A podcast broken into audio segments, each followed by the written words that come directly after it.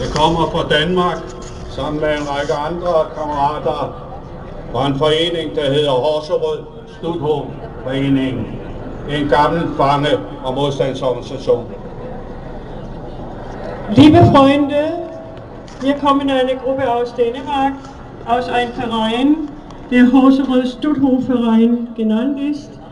Die, wir sind Nachfolger, die alle dänische Widerstandskämpfer, die im KZ-Lager Stutthof eingesandt waren.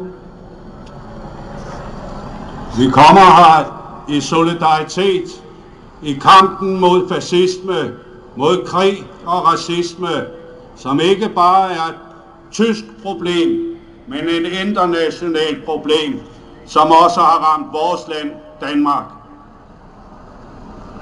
Wir kamen, weil wir gerne solidarisch sind und wir kämpfen gegen Narzissmus und Rassismus und Krieg und das ist nur, nicht nur ein deutscher Problem, das ist ein europäischer Problem und dieses Problem haben wir auch in Dänemark.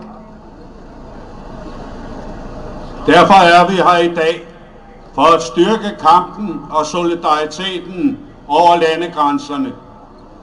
For nogen tid siden havde vi en retssag imod vores forening, som blandt andet sendte en enkelt i fængsel og fik store bøder ved siden af, for at udvise solidaritet med det palæstinensiske folk.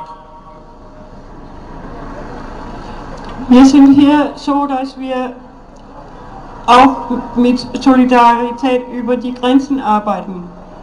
Und es ist so, dass wir vor einem Jahr im Gericht waren, weil wir mit den Palästinensern in Gaza Solidarität auch äh, mit Solidarität gearbeitet und Geld geschickt und unser Verein äh, kam eine Person, unser Vorsitzender, im Gefängnis und wir haben viel Geld dazu bezahlen müssen. Så vi er i solidaritetens navn. Kampen går videre, kære venner. Der er lang vej endnu, men vi overgiver os aldrig.